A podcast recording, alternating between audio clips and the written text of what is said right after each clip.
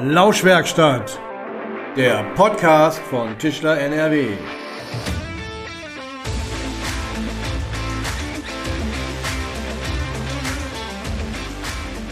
Hallo und herzlich willkommen in der Lauschwerkstatt. Mein Name ist Jens Südmeier und mit dieser Folge wollen wir für ein bisschen mehr Extra-Power im Arbeitsalltag sorgen.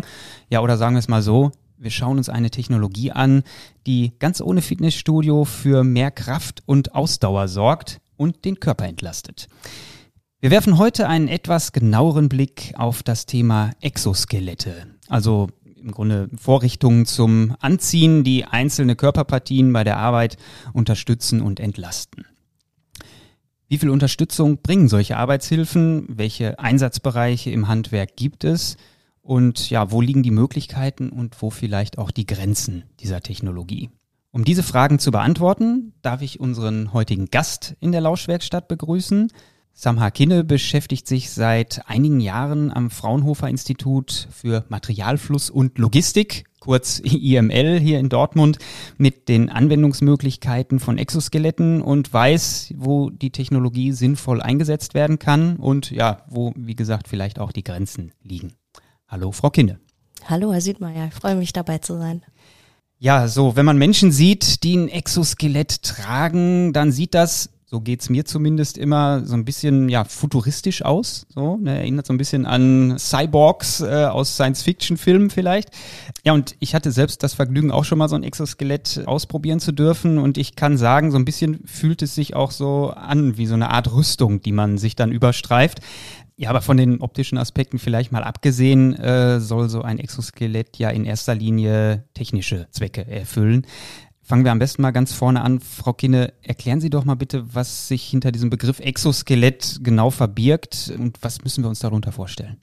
Ja, Exoskelette sind körpergetragene Assistenzsysteme, mechanische Stützstrukturen, die man über der Kleidung tragen kann und die eben bestimmte äh, Bewegungen unterstützen sollen oder bestimmte Überlasten abfangen sollen im Körper. Das heißt, man zieht die Geräte über der Kleidung an und wird dann bei bestimmten Bewegungen entlastet. Und seit wann gibt's das? Also beziehungsweise seit wann ist die Technologie so ausgereift, dass man sie eben im Arbeitsalltag in verschiedenen Branchen einsetzen kann? Ja, also ausgereift, so dass es marktreife Produkte gibt, die man testen kann. So ungefähr seit 2016, 2017 sind da die ersten Modelle auf dem Markt erschienen. Tatsächlich die Idee ist schon ziemlich alt. Also das erste Patent ist von 1892. Oh, okay.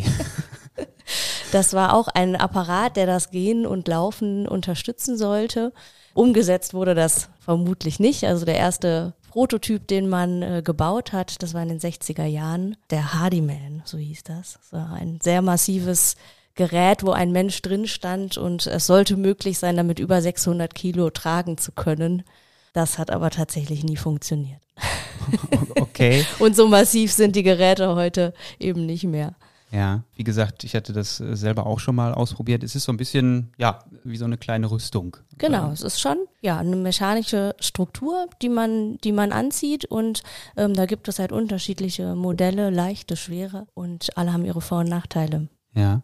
Und wie funktioniert jetzt diese Unterstützung genau? Also was, was macht dieses Exoskelett mit einem? Es kommt ein bisschen drauf an, um welche Art von Exoskelett wir reden, beziehungsweise welche Körperpartie man jetzt betrachten möchte. Wenn man jetzt Systeme sich anschaut, die den unteren Rücken zum Beispiel entlasten, die Lendenwirbelsäule, dann wird eben das Gewicht des Oberkörpers durch diese Stützstruktur umgeleitet über die Hüften und in die Beine abgeleitet. Das heißt, es findet eine Lastumverteilung im Körper statt. Und mhm. sensible Bereiche im Körper werden dadurch nicht mehr so stark belastet.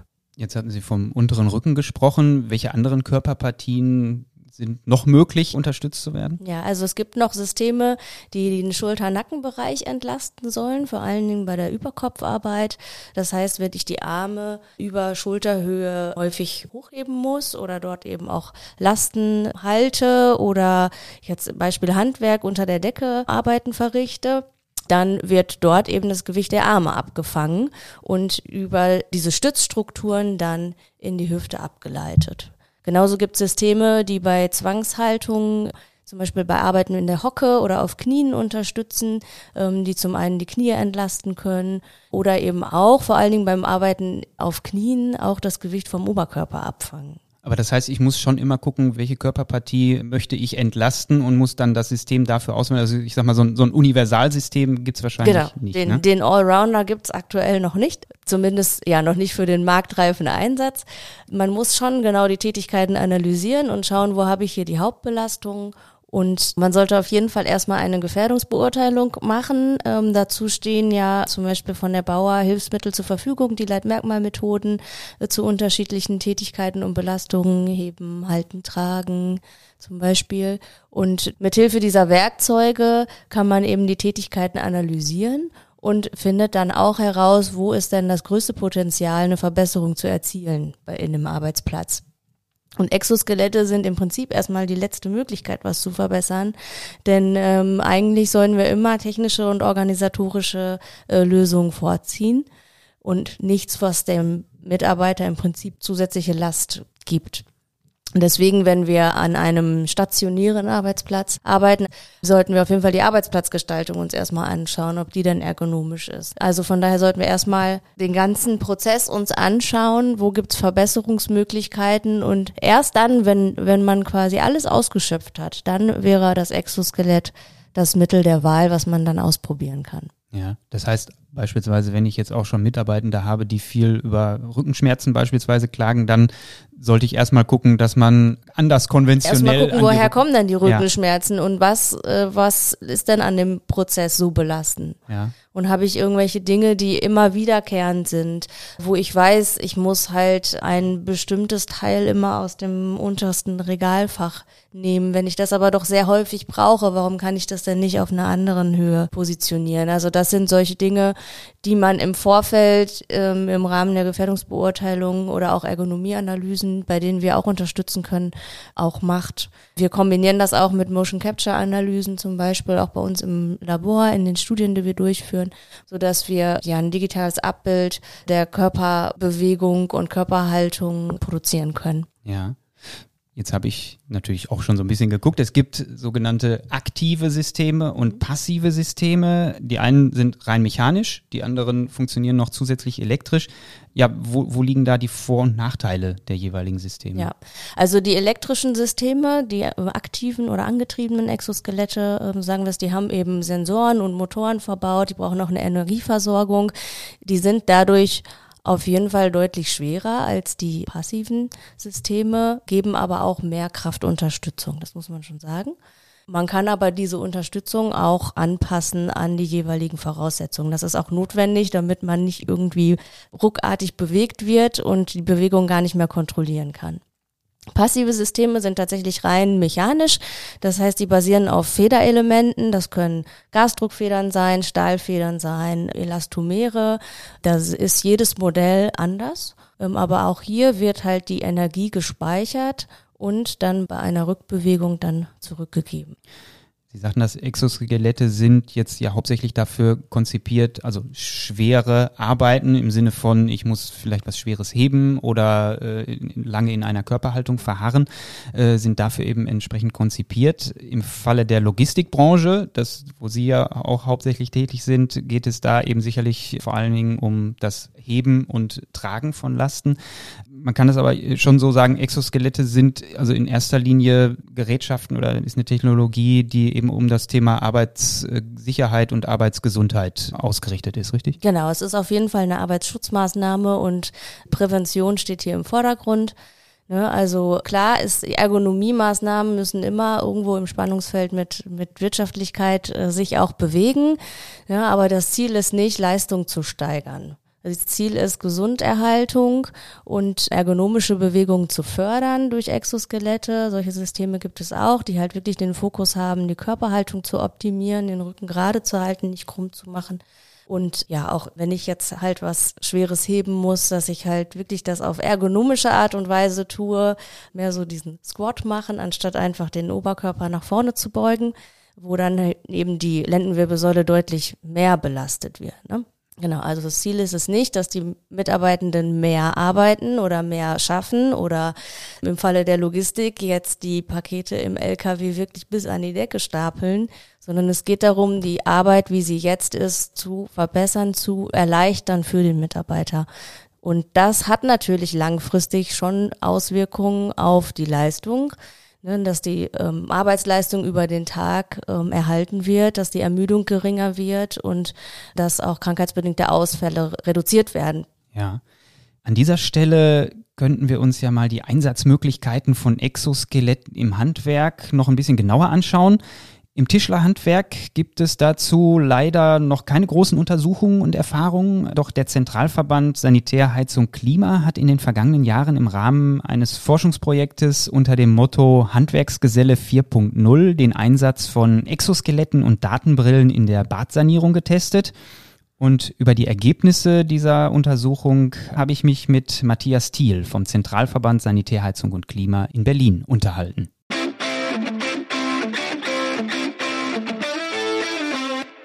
Ja, hallo Herr Thiel, herzlich willkommen in der Lauschwerkstatt. Guten Tag, hallo.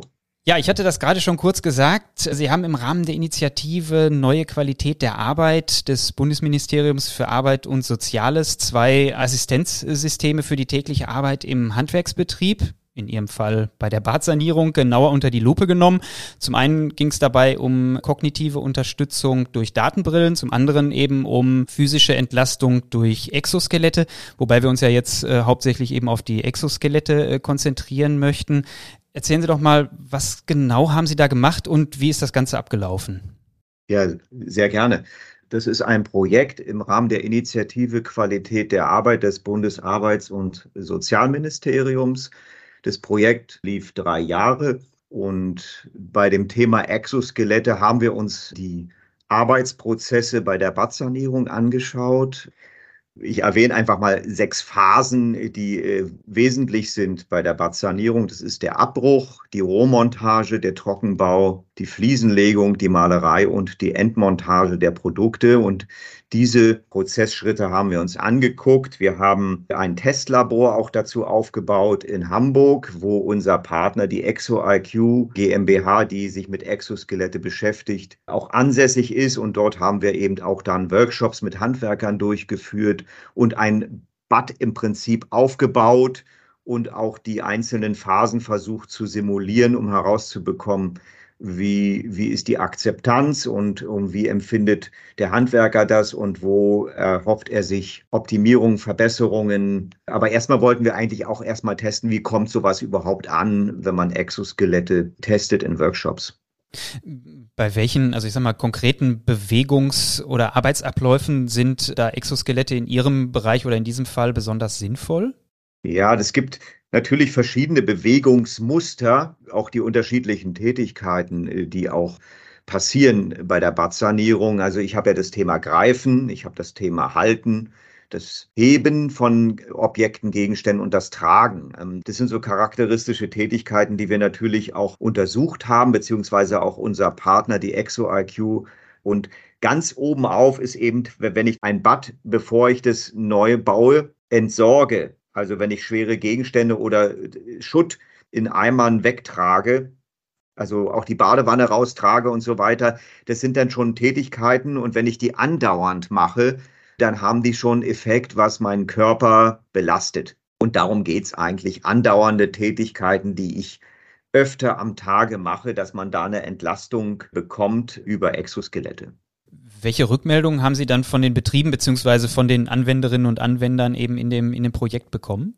Ja, die waren ganz überrascht. Ähm, zum Beispiel auch über Kopfarbeiten, wenn ich äh, Rohre lege und verknüpfe über, auf einer Decke oder auch ähm, das Thema Malerei, was natürlich jetzt nicht in unserem Gewerk primär eine Rolle spielt, aber auch dazugehört, wenn ich ein Bad saniere. Wenn ich also andauernd über Kopf die Hände hochhalte und dort Tätigkeiten mache, dass man da eine Entlastung bekommt, dass ich zum Beispiel ein Exoskelett dann einsetze, ein aktives, was eben meine Hände, wenn ich andauernd über Kopf arbeite, entlaste. Das fand ich schon als Aha-Effekt. Also das ist positiv auf jeden Fall beurteilt worden. Also auch die körperliche Schwere, wenn ich Gegenstände anhebe. dass ich nicht, wenn ich jetzt einen Gegenstand habe, der fünf Kilo wiegt, dann wäre ich natürlich nicht fünf Kilo entlastet, aber 2,5 bis drei Kilo. Diese Entlastung, das haben wir auch auf Messen gezeigt, wurde schon als positiv beurteilt, ähm, wenn man das ausprobiert. Ähm, ich glaube, eine, eine Hemmschwelle ist, dass ich jetzt immer dieses Exoskelett anziehen muss, bevor ich irgendwas mache. Und die Zeit, die dafür vielleicht drauf geht, wenn ich komplexere Exoskelettsysteme anziehe, das wäre jetzt so ein Hemmschuh, wo die sagen, nee, sowas ziehe ich mir nicht extra an, ich bin auch kräftig genug, ich mache das dann so schnell. Ja, also das ja. ist aber auch sehr unterschiedlich. Ein, ein, individuelles Thema auch bei den Handwerkern, die sehr unterschiedlich auch reagieren. Jüngere sind da sehr offen und ältere eher ein bisschen verschlossener, so nach unserem Eindruck. Ja, das wäre jetzt auch noch so ein Punkt gewesen. Also so ein Exoskelett zu tragen ist ja auch durchaus erstmal gewöhnungsbedürftig. Gab es denn da auch irgendwie Rückmeldungen, dass es ja möglicherweise vielleicht sogar als störend oder hinderlich empfunden wurde? Beziehungsweise gibt es vielleicht auch generell Tätigkeiten, bei denen Sie eher sagen würden, da ist so ein Exoskelett eher ungeeignet? Die aktiven Systeme, die auch motorgestützt sind, die sind komplexer. Wenn ich sowas anziehe, dann brauche ich schon ein, zwei Minuten, bis ich das mhm. richtig anhabe. Bei den passiven Systemen sind so Unterstützung, wo ich so eine Stütze habe, das habe ich ja schon beim Tragerucksack, wenn ich in die Berge gehe. Da kann ich ja auch schon durch entsprechende Gurte den Rucksack so anziehen, dass mir diese Schwere äh, gar nicht so auffällt. Also da gibt es unterschiedliche Systeme und wenn das Exoskelett leicht anziehbar ist, wir plädieren auch dafür aus den Erkenntnissen des Projektes, dass man diese passiven Systeme direkt in die Arbeitskleidung einarbeitet, dann habe ich natürlich eine höhere Akzeptanz, als wenn ich irgendwie für eine Tätigkeit irgendwie extra was anziehen muss. Wenn ich natürlich den ganzen Tag über Kopf arbeite, im Objektgeschäft ist es der Fall. Wenn ich also eine Strangsanierung mache und ich habe dann da am Strang fünf Bäder oder zehn Bäder, dann kann ich mir vorstellen, dass man so ein Exoskelett schon anzieht. Ich habe das ja dann den ganzen Tag an und muss es nicht an und ausziehen. Im Privatbereich, wenn ich einmal irgendwo was anhebe und dann schon wieder eine andere Tätigkeit mache, dann glaube ich, hat es nicht so eine hohe Akzeptanz. Kann der Einsatz dieser Technologie möglicherweise auch dazu beitragen, das Handwerk oder Handwerksberufe attraktiver zu machen? Sicherlich, also ich, ähm, wenn man moderne Technologien einsetzt im Beruf und man von einem negativen Image, was man vielleicht in der Historie entwickelt hat, wegkommen möchte, trägt es sicherlich dazu bei, haben wir auch gemerkt, wir haben auch Auszubildende, die haben das ausprobiert, auch auf Messen und auch auf unserer Abschlussveranstaltung im Futurium. Dann ist das schon cool, wenn man so ein Exoskelett anhat. Es wertet das Image des Berufsbildes auf, auch wenn ich das Thema Datenbrillen nehme, was wir auch noch untersucht haben, was ja jetzt hier nicht Gegenstand ist. Aber wenn man moderne Technologien einsetzt und dazu gehören sicherlich auch die Exoskelette dazu, kann man zur Imageaufwertung des Berufsbildes und zur Attraktivität äh, beitragen. Auf jeden Fall. Wie haben sich denn die Ergebnisse Ihres Forschungsprojekts jetzt, sag ich mal so, im Arbeitsalltag bislang niedergeschlagen? Gibt es schon Betriebe, die Exoskelette wirklich in ihrer Tätigkeit aktiv einsetzen?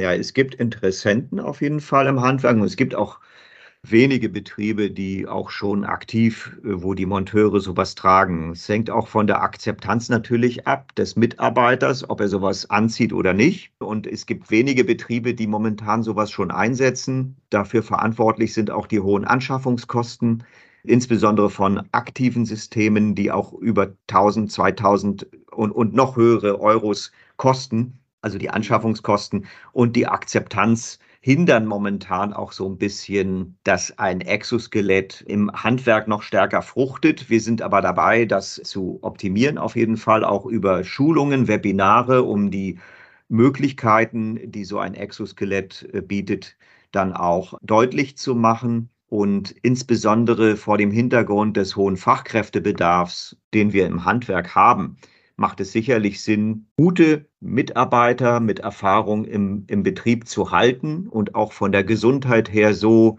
präventiv zu fördern, dass sie lange im Betrieb arbeiten können. Die Berufsgenossenschaften, die könnten ja das Thema auch aufnehmen.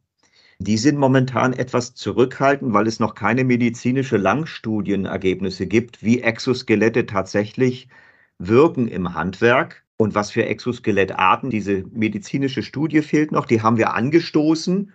auch in den Ministerien, aber sind leider noch nicht so weit, dass wir da auch ein Projekt starten können, um so eine Studie mit zu unterstützen, damit eben zum Beispiel auch der Betrieb, wenn er so eine Exoskelette einsetzen möchte, mit der Zielsetzung, präventive Gesundheitsförderung zu machen, dass die Berufsgenossenschaft sowas auch bezuschusst. Weil die Anschaffungskosten bei sowas sind natürlich schon ein Hemmnispunkt. Schlagen wir zum Schluss noch ganz kurz die Brücke zum Tischlerhandwerk. Da ist so ein bisschen Abstraktion Ihrerseits vielleicht ge gefragt. In welchen Bereichen können Sie sich denn im Tischlerhandwerk so einen Einsatz von Exoskeletten ganz gut vorstellen? Ja, ich kenne jetzt die, im Tischlerhandwerk die Prozesse nicht so sehr. Es sind im Prinzip alle handwerklichen Tätigkeiten, die eine bestimmte körperliche Anstrengung erfordern. Ähm, ob es das Greifen ist, das Halten, das Heben oder das Tragen von schweren Gegenständen.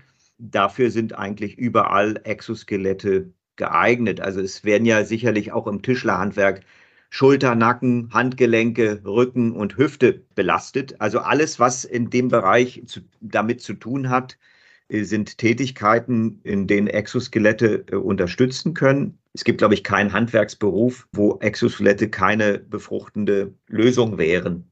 Also sowohl im Tischlerhandwerk als auch bei uns alle Ausbauhandwerke eingegriffen, sicherlich auch in anderen Bereichen.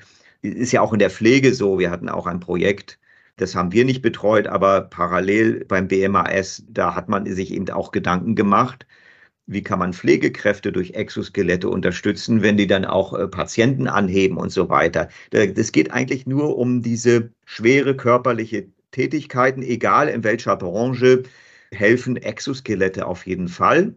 Sie müssen nur länger andauernd sein. Also wenn ich mal nur ad hoc eins mal mache, dann werde ich nicht ein Exoskelett anziehen. Aber wenn ich den ganzen Tag diese Tätigkeiten wiederholend mache, dann bieten Exoskelette hervorragende Möglichkeiten, auch für, für den Akteur ähm, Gesundheitsvorsorge zu betreiben. Prima, wunderbar. Herr Thiel, Vielen Dank für den Einblick in das Forschungsprojekt und Ihre Erfahrungen mit Exoskeletten. Dankeschön und ja, schöne Grüße nach Berlin. Ja, sehr gerne. Vielen Dank. Alles Gute auch für Sie. Tschüss.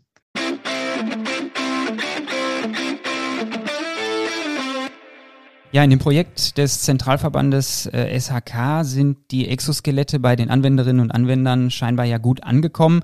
Sie erleben den Einsatz hauptsächlich im Logistikbereich. Wie sind da Ihre Erfahrungen beziehungsweise welche Rückmeldungen bekommen Sie da so aus der Praxis? Ja, die Rückmeldungen sind auf jeden Fall sehr breit gefächert. Ähm, wir haben zum einen junge Mitarbeitende, denen ihre eigene Gesundheit sehr am Herzen liegt und die auch großes Interesse daran haben, Hilfsmittel einzusetzen, wodurch sie länger gesund bleiben und länger arbeitsfähig bleiben. Vor allen Dingen, weil sie ja ihnen ja bewusst ist, dass sie körperliche Arbeit ähm, leisten müssen.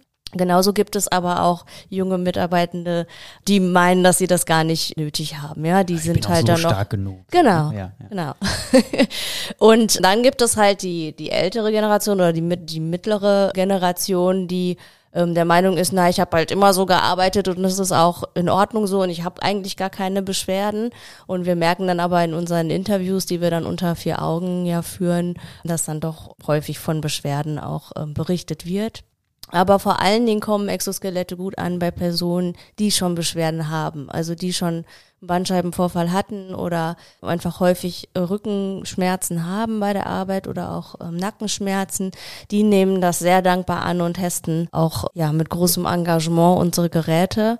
Ja, Sie sagten jetzt häufig das Wort testen. Wie weit verbreitet ist das denn jetzt? Also im Handwerk, wie gesagt, gibt es jetzt auch diese äh, einzelnen äh, ja, Untersuchungen und es läuft vielleicht so langsam an. Wie weit verbreitet ist das denn in anderen Branchen möglicherweise schon?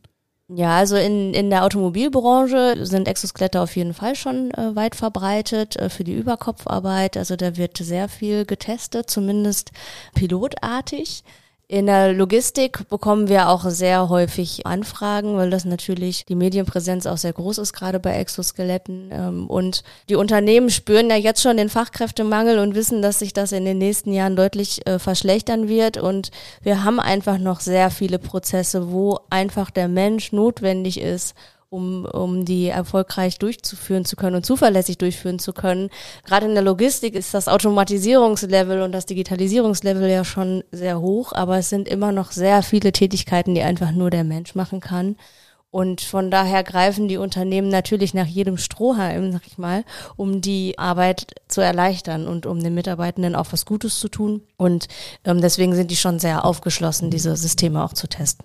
Wenn jetzt ein Betrieb sagt, ja, Arbeitserleichterung klingt gut oder Entlastung meiner Mitarbeitenden klingt gut und er möchte sich näher mit solchen Assistenzsystemen auseinandersetzen, worauf sollte man bei Exoskeletten denn dann achten und ja, welche Möglichkeiten habe ich mich denn dann mich näher darüber zu informieren und das vielleicht auch mal dann zu testen? Ja, also zu informieren und testen, da würde ich mal verweisen auf die A&A, die Messe in Düsseldorf, die findet Ende Oktober statt. Da sind auf jeden Fall auch Exoskelethersteller äh, vertreten und in dem Rahmen kann man auch die Systeme dann ausprobieren. Ähm, darüber hinaus bieten wir am IML auch ab und zu Veranstaltungen an, zum Beispiel das Transferfestival oder im Rahmen der digitalen Woche ähm, sind wir auch immer vertreten mit dem Exolab, stellen da unsere Arbeiten vor und äh, in dem Rahmen ergibt sich sicherlich auch mal die Möglichkeit, ein Exoskelett auszuprobieren. Ansonsten kann man sich natürlich auch an mich wenden. Ähm, ich habe zum Beispiel den Exoskelett-Workshop im Programm, äh, wo ich ins Unternehmen komme und auf Führungskräfteebene die Technologie vorstelle, über die Vor- und Nachteile sensibilisiere und auch Systeme dabei habe, die man dann ausprobieren kann. Weil gerade bei dieser Technologie ist ja, ist das Motto hands-on, einfach ausprobieren und um halt auch so die realistische Erwartung herstellen zu können. Ne? Wenn man denkt immer, ja, jetzt, ich merke dann gar nichts mehr von, von der Tätigkeit, aber man muss schon bedenken, das ist ein zusätzliches System, was ich am Körper trage, das ist ein zusätzliches Gewicht. Also es gibt halt auch negative Effekte, die man auch einfach mal miterleben muss und die man nicht ausklammern kann weil die einen großen Einfluss auf die Akzeptanz haben. Und das sollte man im Vorfeld mit bedenken, denn niemand braucht ein Hilfsmittel, was dann nachher in der Ecke liegt und nicht benutzt wird von den Mitarbeitenden. Der übliche Weg an, an uns heranzutreten ist über unsere Homepage oder einfach Exoskelett Fraunhofer IML googeln, dann kommt man eigentlich schon auf unsere Internetseiten, da steht auch meine Kontaktadresse und dann können wir uns am besten erstmal austauschen und schauen, haben wir gerade eine Veranstaltung, wo sie einfach auf uns zukommen können äh, oder dass ich dann in ihr Haus komme. Es gibt ja auch unsere Kooperation mit dem Mittelstand Digitalzentrum, wo auch kleine und mittelständische Unternehmen unterstützt werden, ähm, solche neuen Technologien auszuprobieren. Das ist auch eine schöne Möglichkeit, ähm, zusammenzuarbeiten. Ja, super. Also wir werden jetzt auch die Verlinkungen dann bei uns auf der Webseite unter der Folge sind die dann auch entsprechend zu finden. Also wer da Interesse hat, kann sich dann da gerne mal umtun und sich das anschauen. Die Technologie, das hatten wir vorhin gesagt, ist nicht ganz neu, gibt's schon seit 100 Jahren, aber in der ausgereiften Form doch noch relativ neu. Und ja, neben der Etablierung in den Betrieben ist ja sicherlich auch spannend, wie sich das noch weiterentwickelt. Einfach mal so ein bisschen drei, fünf, vielleicht sogar zehn Jahre nach vorne geguckt. Wo sehen Sie da das Potenzial und wie werden sich die Systeme möglicherweise noch verändern und weiterentwickeln? Ja, also die Exoskelett-Hersteller sind ja meistens auch recht kleine Unternehmen, die dieses eine Produkt permanent weiterentwickeln. Und ein großer Faktor ist sicherlich die Usability zu verbessern. Also wie stelle ich die Systeme auf unterschiedliche Lasten ein? Wie stelle ich die Systeme auf die unterschiedlichen Personen ein? Also Individualisierung und Anpassung ist ein gro sehr großes Thema bei Exoskeletten. Dann auch die Trageeigenschaften, dass man halt weniger schwitzt. Das wird alles permanent verbessert und das sind halt eben wichtige Faktoren, die eben auch mit der Akzeptanz zusammenhängen von solchen Systemen. Ja, und im Zusammenhang mit der Digitalisierung kann man sich vorstellen, dass Exoskelette natürlich eine gute Schnittstelle sind, um den Menschen mit digitalisierten Prozessen zu verbinden. Ja, also wir haben ein System, das wird direkt am Körper getragen. Wenn wir das mit entsprechender Sensorik äh, verbinden, können wir natürlich Bewegungen viel besser analysieren, äh, vielleicht andere Prozesse auslösen, wenn man merkt, dass der Mensch eine entsprechende Bewegung macht, zum Beispiel auf eine Maschine zu. Ähm, genauso geht es auch darum, stetig zu verbessern, wie man jetzt gerade in bei aktiven Systemen ähm, die Kraftunterstützung auch besser dosieren kann. Also diese Intention, die, Nutzungsintention des Menschen zu verbessern. Ähm, ja, so gibt es doch einiges Potenzial sicherlich auch in Richtung künstliche Intelligenz gedacht. Das ist sehr spannend. Ja, klingt sehr spannend und klingt auch so, als wären wir von diesem Cyborg-Bild, was ich ganz am Anfang gesagt habe, aus Science-Fiction-Filmen gar nicht so weit weg. Doch. okay. Frau Kinne, vielen Dank für diese interessanten Einblicke in das Thema Exoskelett und eben diese Technologie und auch den Ausblick auf die möglichen weiteren Entwicklungen dieser Assistenzsysteme. Sehr gerne. Ja, und wer weiß, vielleicht gehören dann Exoskelette in der Werkstatt und auf der Baustelle irgendwann genauso selbstverständlich zur Ausrüstung wie ein Lasermessgerät oder der Akkuschrauber. Genau, das würde ich mir wünschen. Danke nochmal für das informative Gespräch. Und vielen Dank natürlich auch wie immer an alle Hörerinnen und Hörer fürs Einschalten und Streamen dieser Folge. Wer mag, ist natürlich herzlich eingeladen, die Lauschwerkstatt zu abonnieren, um keine Folge zu verpassen. Und für Fragen, Feedback und gerne auch Themenwünsche steht wie immer unsere E-Mail-Adresse zur Verfügung lauschwerkstatt.tischler.nrw. Und damit bleibt am Schluss wie immer nur noch zu sagen, bis zum nächsten Mal in der Lauschwerkstatt.